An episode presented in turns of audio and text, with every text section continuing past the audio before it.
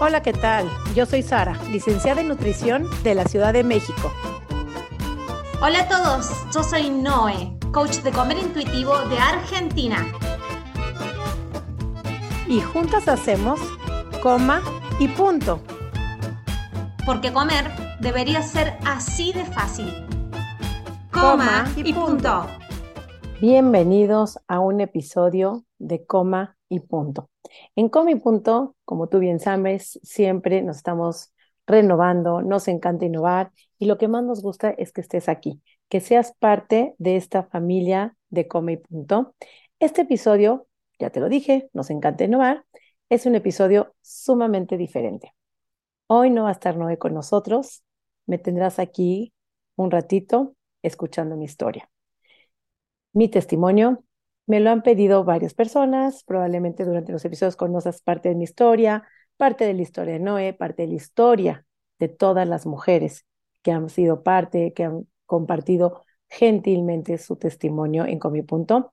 Hoy me toca a mí presentarme, abrirme, eh, ser vulnerable con mi historia y bueno, parte de ella también les quiero contar que si todas ya saben, el libro de Cuando las mujeres comen de Noé, que ya, está en Amazon, lo pueden comprar en cualquiera de sus plataformas o con ella. Eh, está también parte de mi historia, pero mi historia comienza, yo creo que desde la preprimaria. Cuando yo iba en prepri, antes de entrar a primero de primaria, mi mamá cuenta que me fue a buscar al colegio y pues ella creía que su hija era un tamaño promedio. Y entonces, cuando va buscando, porque estábamos todos como en fila, ya sabes que para salir del colegio, subir al autobús a casa, y ella empieza a buscar entre todos los niños y su sorpresa fue que me encuentra casi hasta el final, si no es al final de la fila. Y entonces, en ese momento me dice, ay, mi hija es de las más grandotas de la generación. Palabra que en ese momento para mí no significó nada, sin embargo, va marcando tu historia. Va pasando la primaria, nunca me percibí que yo fuera de un cuerpo grande. Claro, era la más alta siempre de la fila, cosa que en las escuelas acostumbran mucho a hacer, a formarse por estaturas. Y cuando eres de la más alta, pues siempre eres la última en salir al recreo porque van saliendo de chicos a grandes, eres la última en desfilar en tu graduación, eres la última en estar en los bailes de graduación, en los bailes de, de, de, de festivales de mamás, porque siempre eres la más alta, entonces pues los más chiquitos son los que van estando hasta adelante. Es una situación que no, piensan en escuelas, lo que las personas bajitas también siempre estar hasta adelante, no les es cómodo, no les gustaría ser chaparros, y entonces desde ahí te empiezan a etiquetar por el tamaño de tu cuerpo. Te empiezan a etiquetar si eres grande, si eres bajita, si eres de las medianas. En, eh, pues si, te toca tu oración o tienen que desfilar, pues claro que se desfila por estaturas, o a veces a lo mejor hasta es por promedios, pero siempre hay un número que te va marcando y te va etiquetando a lo largo de tu vida. La primaria siempre la pasé como si fuera yo la niña más alta, sin embargo, pues como la mayoría de las niñas nunca te percatas si eres grande o gorda o chica, poco a poco cuando te vas desarrollando, yo me imagino que es como el detonador de todas las mujeres cuando va empieza a cambiar el cuerpo. En mi caso no sucedió, digamos que hasta los por ahí de los 12 años, saliendo como de sexto de primaria, cuando empiezo a recibir ciertos comentarios, por ejemplo, de la modista, que nos está, tomando medidas para el vestido de graduación, y su comentario fue, ay, esta niña sí está grande. Entonces dije que todas las demás no, o soy la única, y te empiezan a marcar, marcar como la diferencia. O la prima que te dice, si no te cuidas ahorita, te vas a quedar gorda para toda tu vida, como si ser gorda fuera lo peor que te le pudiera pasar a una persona. Y entonces todo este tipo de comentarios empieza a meter miedo. Nunca faltó el pediatra que dijo, está muy grande, hay que perder peso. Y entonces todo este tipo de comentarios que son comentarios que ya hemos escuchado aquí en Comi Punta, eh, van sucediendo a lo largo del crecimiento, sobre todo de una mujer. Cuando de repente, pues mi mamá, claro que en su ignorancia, en sus ganas de querer ayudar a su hija que estaba en desarrollo, me lleva con el primer doctor de dieta que me hace contar equivalentes y me dice, este, bueno, pues tienes que comer tantos puntos de, eh, de proteínas o de grasas o de tortillas o de arroz. Entonces una niña de 13 años que empieza a contar puntos, claro, está en crecimiento, tenía muchísima hambre, y obviamente pues siempre me pasaba de mis puntos. Entonces, o de los equivalentes. Y entonces cada bocado que era de más de esos equivalentes o de más de esos puntos, se convierten en una culpa, en un cargo de conciencia, en un arrepentimiento o en un esconderte para poder comer. Porque conforme van pasando los meses, el hambre va incrementando. Y entonces empieza uno a volverse súper hábil para poder saciar esa, esa hambre de crecimiento que un adolescente está teniendo. Así es que mamás, les recomiendo que sus hijas están cambiando, están creciendo. No es momento de ponerlas a dietas. Tienen mucha hambre, no se espanten, tienen que crecer y no les detengan su crecimiento. Pero bueno, en mi caso fue que pues me volví, yo creo que medio hábil o no tan hábil y siempre me cachaban, pero bueno, no es el caso. Empiezo como a esconderme a, a comer, claro, dulces, chocolates o los los alimentos que ya sobrepasaban esos equivalentes y de ahí obviamente empiezas a votar de dieta en dieta, la dieta cetogénica, la de proteínas, la de los carbohidratos, la del libro, la de la revista, bueno, todo un sinfín este, de dietas que fuimos, vamos brincando, intentando bajar de peso. En mi caso, la verdad es que nunca fui tan buena haciendo dietas, nunca logré bajar, yo creo que nunca junté ni siquiera los 5 kilos, bajaba 3, subía 4, bajaba 2, subía 6, y así a lo largo de, los años conforme vas creciendo. Eh, claro que con los embarazos también hay un cambio de cuerpo, con el casamiento, me caso, tengo una hija, después este, al incrementar, al tomar hormonas, las hormonas anticonceptivas, el cuerpo viene, vuelve a tener otro cambio y después de mi hija tuve un embarazo gemelar. Todo eso en, la en mi vida ha ido pues, incrementando, disminuyendo peso al momento de dar pecho, al momento de dar leche a los niños. Todo esto ha ido que mi cuerpo pues vaya cambiando.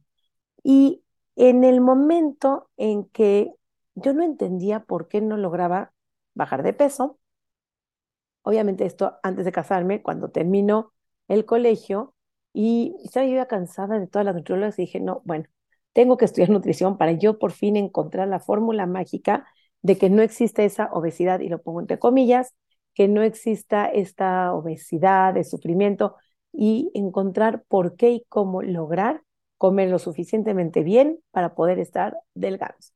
En ese entonces, claramente, no tenía yo ni idea de salud en todas las tallas, de alimentación intuitiva. Se creía genuinamente que el peso era resultado de lo que comes o lo que dejas de comer o lo que quemas, llámese ejercicio. Y decido estudiar nutrición, aunque también me encantaba la educación. Hoy en día poder educar en nutrición es mi mejor pasión, pero en ese entonces elijo estudiar nutrición para ya no tener que ir con una nutrióloga más en mi vida, que nadie me contara lo que yo tenía que comer y yo poder tomar mis propias decisiones, pero siempre estaba detrás encontrar la fórmula mágica de cómo lograr bajar de peso y sin embargo ayudar a las demás personas a bajar de peso. Eh, tomo la carrera como una nutri normal, creyendo que lo peor que puede pasar era la, el sobrepeso, la obesidad, eh, una lucha contra la desnutrición en ese entonces también. Y me empiezo a dar cuenta cómo a lo largo de la carrera, para mi quinto semestre, por un decir, nunca se había oído la palabra colesterol. Y de repente por ahí del quinto, sexto semestre empieza como un boom del colesterol y empiezan a culpar al huevo del colesterol, del famoso colesterol, que es el malo y que hay que erradicar todo el colesterol. Entonces hay que quitar los huevos. Y posteriormente, el siguiente congreso, salen la solución al problema, los huevos omega. Y me doy cuenta también que empieza una publicidad, una campaña fuertísima sobre el aceite y las grasas, pero atrás de esta campaña llega el, la solución a este problema, que es el aceite en aerosol, digamos el PAM o leico o lo que sea. Y me empiezo a dar cuenta cómo la industria de alimentos empieza a mandar mensajes de problemas, pero atrás del problema viene la solución. Y entonces todos este tipo de mensajes me empiezan a hacer ruido. Me doy cuenta en mi propia práctica profesional cómo pacientes llegaban con X peso hacían dieta, bajaban 5, 10 kilos, 3 kilos, no importa el número, y después regresaban tiempo después, no con la, algunos con el peso inicial, pero generalmente era con un peso mayor, sintiéndose completamente culpables, diciéndome que no siguieron bien la dieta, que no pudieron cambiar hábitos, que ellos son los culpables. Y todo esto me empieza a mí a generar muchísimo ruido también en mi persona pensando qué es, si sé perfectamente que hay que comer frutas y verduras. Mi alimentación obviamente también era lo que le llamamos entre comillas sumamente sana, comía frutas, como verduras. A mí me gusta comer de todo, como frutas, como verduras, como carne, carbohidratos, o sea, de todo. Y no había encontrado todavía la fórmula mágica para lograr bajar de peso. Y sin embargo, pues con los embarazos ibas ganando peso, con cada dieta también terminaba en desembocaba en más kilos de los que se iniciaba esa dieta. Y algo en este entonces es cuando ya no me empezaba a cuadrar. Afortunadamente me cae de repente una, un diplomado siendo nutrióloga como psicología de la alimentación. Y dije, bueno, pues a lo mejor si calmamos las emociones, probablemente vamos a elegir mejor los alimentos. Y en este diplomado de psicología de la alimentación, el último módulo se habla mucho de la meditación, del mindfulness, y me gustó. Y dije, bueno, a lo mejor a través de la meditación podemos hacerle un chip a la mente y podríamos lograr que los pacientes dejen de tener hambre. Entrando en lo que es el mindfulness, me doy cuenta que existe mindful eating. Dije, bueno, no. Entonces tenemos que hacer atención plena al comer para lograr bajar de peso. Todavía en este entonces yo sentía que tenía que encontrar la fórmula mágica, pero ojo, ya estoy hablando desde que yo salí de la carrera, unos 15, 20 años ya de ejercer más o menos, y yo todavía seguía buscando por qué no lograba encontrar la fórmula para poner el peso. Obviamente en el camino hubieron retos de gimnasios, hubieron retos de dietas, grupos de apoyo, de licuados, todo lo que intentaba yo y metía toda mi consulta, todo tipo de medicamentos para poder, nunca di medicamentos, pero sí a lo mejor suplementos de licuados para poder lograr que ningún paciente cayera en esa obesidad, que era lo que podría hacer a las personas ser felices, porque realmente creíamos, y todavía la cultura de dietas nos hace creer que cuando tú seas delgado vas a poder ser feliz, encontrar el amor, caber en toda la ropa y estar en paz. Cuando yo en, a lo largo de mi vida tuve solamente dos eh, pérdidas de peso, digamos, importantes que se me marcaron, la primera fue después de tener a los gemelos. Un año después, el cansancio de criar estos niños y el rush que yo tenía de cuidarlos, alimentarlos a los dos, llevarlos a sus clasecitas y todo esto, me adelgacé muchísimo. Sin embargo, ni siquiera fue por una dieta. Estaba yo con un cansancio crónico cuidando los gemelos. Y después de esto, cuando dejé de dar de comer, cuando ya se fueron a la escuela, mi cuerpo regresó a un peso normal y la segunda bajada de peso que tuve fue cuando elijo hacer un triatlón, porque es algo que yo me gustaba muchísimo nadar, me gusta mucho correr, me encanta andar en bicicleta y dije, ¿por qué no juntar los tres? Me entreno para este triatlón y bueno, el eh, entrenamiento, como bien se pueden imaginar, pues fue, sí fue desgastante completamente, muy satisfactorio haber hecho ese triatlón. No se hizo, la parte buena de ese triatlón, que no fue para precisamente para perder peso, sino que fue para como un reto personal, lo cual es para mí fue completamente válido. Eso sí me confieso, no lo volvería a hacer porque terminando el tratón, terminé, me dolía meses después, me dolían las rodillas, me dolían los hombros, este, las articulaciones se me atrofiaron, entonces me tomó un tiempito de fisioterapia poder este, regresar a mi cuerpo normal. Sí siento que fue como bastante desgastante y me gustaría invitarte a pensar cuántas veces tú no has hecho ejercicios extremos con tal de bajar de peso y cuál es la consecuencia. ¿Cuánto tiempo te tomó después de ese ejercicio extremo volver a recuperar tu condición física, volver a poder hacer ejercicio normal después de este desgaste de cuerpo? Pero sin embargo, em, pues esta pérdida de tiempo ni siquiera fue sostenible. Al año volví a recuperar el, peso perdido y hasta más kilos. Y entonces con cada intento de dieta era estar en el peso más alto, mucho más frustraciones. Eh, sin embargo, yo seguía como siendo nutrióloga y buscando la manera a través de la meditación, a través de la psicología de la alimentación, a través de los suplementos, de qué manera encontrar la paz y encontrar la fórmula mágica de bajar a los pacientes de peso. Y creía yo que yo no lo encontraba porque seguramente mis colegas sí estaban haciendo algo bien y que bajaban de peso. Tenía ciertos pacientes que sí bajaban, pero finalmente regresaban, o por lo menos el 90-95% de los pacientes sí regresaban a su peso y yo decía, ¿qué daño estamos haciendo?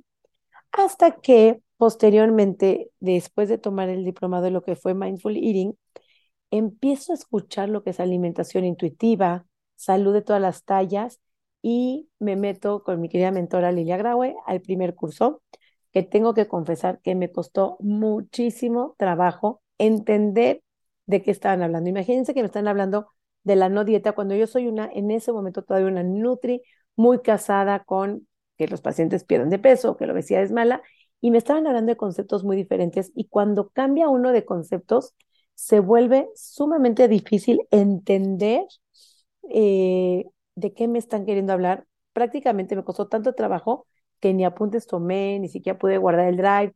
Después le tuve que pedir a compañías que me compartan los apuntes, los artículos, pero a todo le llega un momento y de repente todo me empieza a caer el 20, se me empieza a acomodar y empiezo a entender toda esta teoría de salud en todas las tallas, increíble, pareciendo que siempre lo he sabido.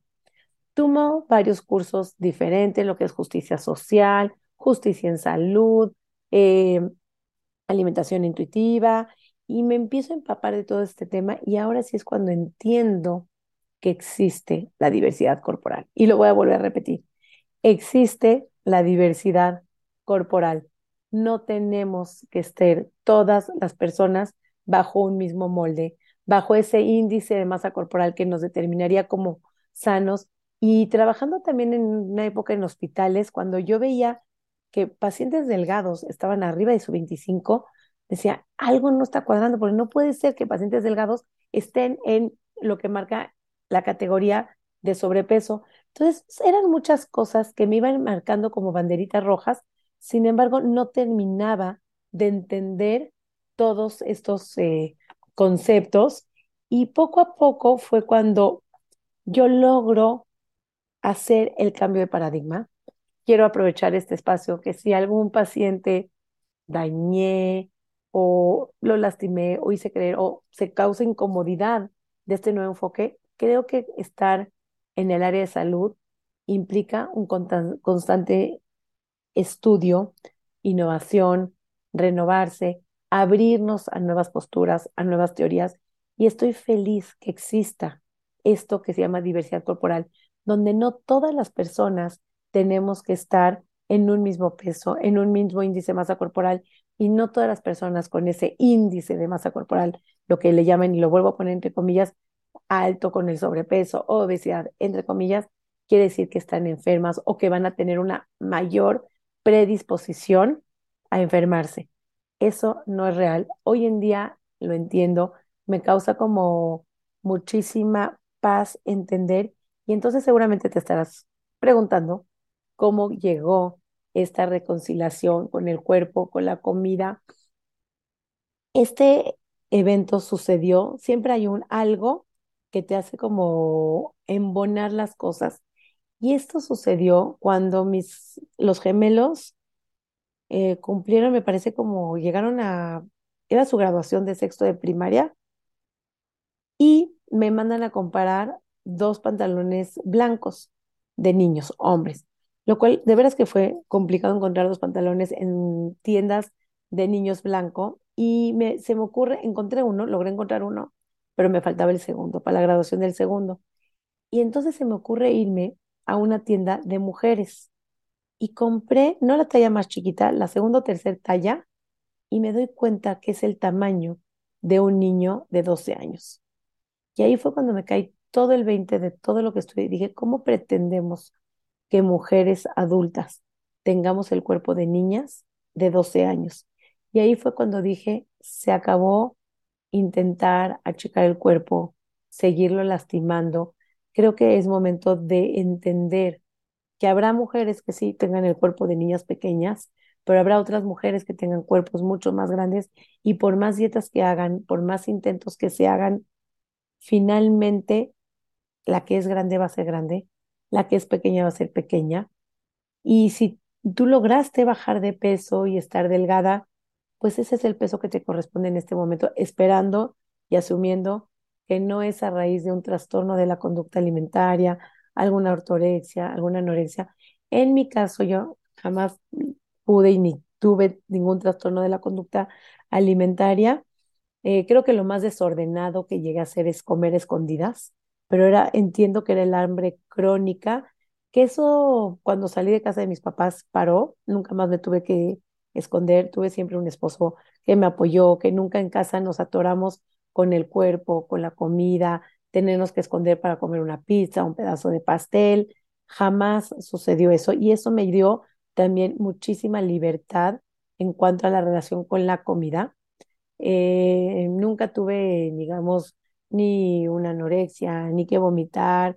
Afortunadamente, creo que la relación, finalmente, aunque mi mamá intentaba ayudarme, lo pongo entre comidas, y llevándome con nutriólogos para, pues, que baje de peso, para que sea delgada, para que no, no vaya a ser que, que Sari no se vaya a casar en ese cuerpo grande. Entiendo desde qué lugar se hizo, pero en casa jamás me hicieron comida aparte, jamás me quitaron un pastel, jamás hubo una incomodidad. Entonces creo que eso ayudó a que no haya un desorden en la conducta alimentaria de mi parte, fuera de, pues, como lo mencioné, tenerme que esconder para comer, pero era como una supervivencia de un hambre crónica de niña de 13 años.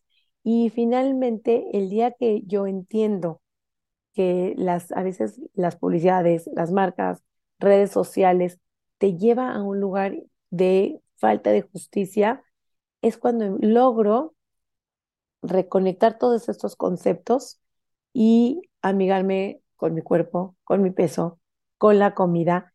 Y probablemente no fue mi peso más bajo, no sé si fue mi peso más alto, pero el peso deja de ser un peso en mi vida y logro entender todos esos conceptos. Fue cuando también conocemos a Noé, empezamos el proyecto de los cursos de alimentación intuitiva y luego tenemos este bendito y hermoso podcast que es un proyecto que bien lo sabe ya nos ha escuchado, que disfrutamos muchísimo hacerlo en equipo juntas. Y hoy en día, si me preguntas, ya nunca jamás tienes el deseo de ser delgada. Creo que el deseo de ser delgada, y como digo siempre a mis pacientes, va a existir y va a existir siempre mientras sigamos existiendo, cohabitando en una sociedad gordofóbica donde se privilegia la delgadez, donde en bastantísimas tiendas no hay ropa de todas las tallas, en donde eh, hay miradas, hay comentarios, no hay una aceptación, cuando hay elogios, cuando uno baja de peso, mientras sigamos existiendo en esta sociedad, creo que el deseo va a existir. Sin embargo, el deseo ya disminuye en intensidad, disminuye en frecuencia, ese deseo ya no es un deseo paralizante, ya no es ese deseo que hasta que sea delgada podré nadar en una alberca con mis hijos o hasta que sea delgada me podré poner ese vestido. Creo que amigarte con el cuerpo hoy en día es entender qué tiendas de ropa son para ti, qué tipo de ropa te hace sentir cómoda y te hace sentirte verte bien contigo misma eh, no estarte, dejar de compararte con otros cuerpos, dejar de ver redes sociales de cuerpos que no te representan y tener esa paz, poder comer en libertad, no tenerte que esconder, obviamente, para comer, no sentir culpas por cada bocado, entender que no te debe dar más valor o mejor persona si comes una lechuga o si comes algo con chocolate o pasteles o pizzas a diferencia de una manzana, cuando todo tiene una misma connotación de alimento, que si se te antoja una manzana, eres capaz de comer una manzana o una ensalada, y si te antoja una leche con chocolate caliente, también tendrás la capacidad de, comerte esa leche con chocolate caliente que en ese momento lo necesitas, sin necesidad de, necesidad de tenerte que justificar, pedir perdón, eh, recompensar después haciendo ejercicio para mí el ejercicio, ese siempre fue como placentero. La verdad que el ejercicio siempre ha sido gozoso en mi vida. Nunca he hecho ejercicios que me hagan sufrir, que no me guste. Siempre fue muy respetuosa y puede, aunque a lo mejor voy a poner un ejemplo, que si la yoga es súper in y está ahorita de moda, si no te gusta la yoga, está bien que no te guste la yoga. Si te gusta jugar voleibol, aunque a muchos no les guste el voleibol, también está bien jugar voleibol, nadar. Hoy en día mis ejercicios favoritos, disfruto muchísimo de nadar. Nunca paralicé el miedo de tener un traje de baño, meterme en una alberca. Siempre lo hice con mis hijos. Amo nadar, amo, disfruto muchísimo andar en bicicleta. Me gusta muchísimo salir a caminar a la calle y me encanta. De hecho, hasta eso nunca les he dicho, pero me certifiqué en alguna época de mi vida como instructora de spinning, lo cual di clases de spinning por varios años, disfrutaba muchísimo. Hoy en día ya no lo hago porque no seguí con los cursos, me dediqué a otras áreas en mi vida, pero también las clases de spinning creo que son mi fascinación. No me, no me gusta para nada las planchas, odio los jumping jobs, odio las clases de brinco y no me gusta, la verdad, en realidad, la yoga hasta el momento. El pilates empecé a agarrarle disfrute, también me gusta, pero lo más padre es que me gusta innovar, me gusta probar, siempre me he aventurado y me he atrevido a probar cosas diferentes, aunque no me gusten, cuando pruebo puedo decir me gusta o no me gusta. Y trato hoy en día de no estigmatizar los cuerpos, de no juzgar una consulta por el tamaño del cuerpo. ¿Qué me dedico yo ahora? Entonces me dirás, ¿y qué hace una nutrióloga si ya no da dieta?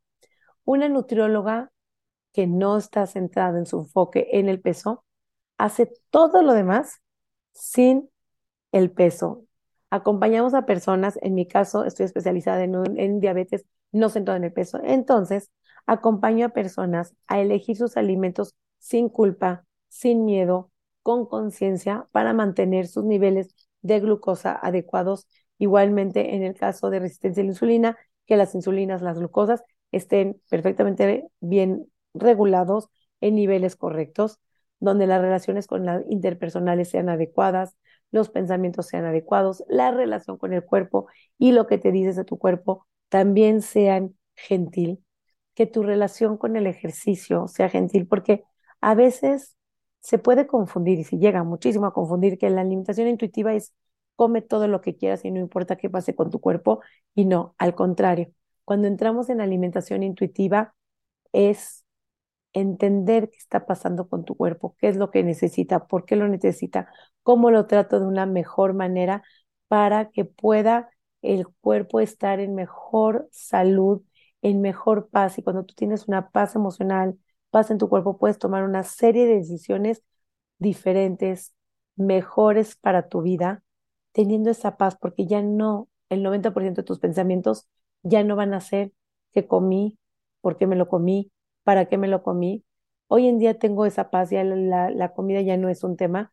El único tema es hacer los menús para que mi familia siempre haya comida juntos, comer en familia. Pero les voy a dar un tip, ¿qué es lo que hago? Tengo mi cuaderno de menús que mandé a hacer con lista de súper, mis menús de lunes, martes, miércoles, jueves. Todas las semanas me siento todos los domingos, planeo mis menús para toda la semana, planeo mi lista del súper para que no me falte nada y eso es lo único de tiempo que me ocupan los menús. Eh, cocino lo más antes que pueda todos los domingos para tener la mayor cantidad de los platillos listos, o por lo menos hasta el miércoles, y luego hago una vuelta nueva, lo que es jueves, viernes, sábado y domingo. A veces también nos gusta salir a comer en la calle, nos encanta. Y en mi casa, sí soy una casa de una nutrióloga, pero cuando se cierra la puerta de la nutrición, en mi casa, para mis hijos, siempre ha habido de todo en mi despensa. Nunca se satanizaron ni cereales, ni papas, ni chocolates, ni golosinas, ni galletas. Mis hijos crecieron en una casa donde había de todo, donde no tenían que ir a casa del vecino por unos dulces, nunca se satanizó el azúcar, nunca se satanizó las grasas, se cocina con grasa cuando tengamos que usar aceite y se hornea cuando se tiene que hornear, cuando la receta sea para hornear y siempre hay esa paz hoy en día. Y mis hijos crecieron con esa paz. Em, ahora que los tengo con el reto de la adolescencia, donde los amigos ya empiezan a que estar fitness, marcados, a tomar suplementos, siempre nos cuestionamos por qué. ¿Qué te hace ser más, estar marcado? ¿Por qué tomar un suplemento? ¿Cuáles son los riesgos de tomar los suplementos? ¿Cuáles son los riesgos de dejar de comer? ¿O son los riesgos de una dieta keto o una dieta ayuno intermitente, cetogénica o cualquier tipo de dietas que hay en el mercado. En mi consulta privada sí puedo decir que jamás caí en dietas de moda y de hecho creo que lo que más me hizo explotar es cuando la liga se jaló al ayuno intermitente, cuando me parece que la, el, eh, el ahora sí ya no comer se me hizo sumamente estricto, doloroso y creo que ahí fue cuando todos los 20 me empezaron a caer de una forma súper gentil y hoy en día, bueno, me declaro una nutrióloga eh, no centrada en el peso, donde ayuda a las personas a relacionarse con su cuerpo, con la comida. Tengo la cuenta de Nutri de todas las tallas, donde ayudo mucho a los profesionales de la salud que les da pena ejercer la nutrición por el tamaño del cuerpo, porque parecería que para ser nutrióloga tienes que tener un cuerpo delgado porque sabes cómo comer y sabes qué ejercicio hacer. Y hoy en día entendemos que la nutrición, el tamaño del cuerpo, no depende de lo que comes, no depende del ejercicio que hagas, va mucho más allá de la genética, de los hábitos, de los accesos, de los alcances económicos, de lo emocional. Hay muchísimos otros conceptos. Todo esto se ve en consulta. Así es que, pues, si tienes alguna otra duda, siempre me puedes mandar un mensaje directo. Si quieres una consulta, estamos en presencial, por Zoom, atendiendo todo tipo de personas. Si ya estás cansado hacer dieta, no sabes cómo aplicar la alimentación intuitiva en tu vida, estamos para apoyarte, para dirigirte y bueno, feliz con Noé de hacer este proyecto de Come Punto y un episodio más de Come Punto. Sé que quedan muchas dudas, pero creo que a grandes rasgos esta ha sido mi historia desde, bueno, mi adolescencia, que es cuando empieza a relacionarse con el cuerpo y la comida, hasta mi edad adulta. Hoy, ¿quién es Sari? Sari es una mamá de tres adolescentes, es cofundadora con Noé de Comipunto. Tengo mis redes sociales, Nutrición Sari, en Instagram, tanto en Facebook como en Instagram. Y tengo Nutris de todas las tallas, donde constantemente estamos dando cursos para empoderar a profesionales de salud, a conocer el enfoque no centrado en el peso, a poder ejercer, a poder dar más. Y lo que más me encanta es ayudar, ayudarte a ti que estás escuchándome el día de hoy para poder ser una más, una mujer libre de dietas, una mujer donde sana su relación con su cuerpo y la comida. Y bueno, en este episodio me despido. Gracias por haber escuchado, gracias por estar aquí. Déjame tus comentarios, me va a encantar leerte cualquier duda, me va a encantar estar cerca de ti y creo que a través de este episodio me acerco a ti. Me despido, un episodio más de Comi Punto. Chao, chao. Coma y punto.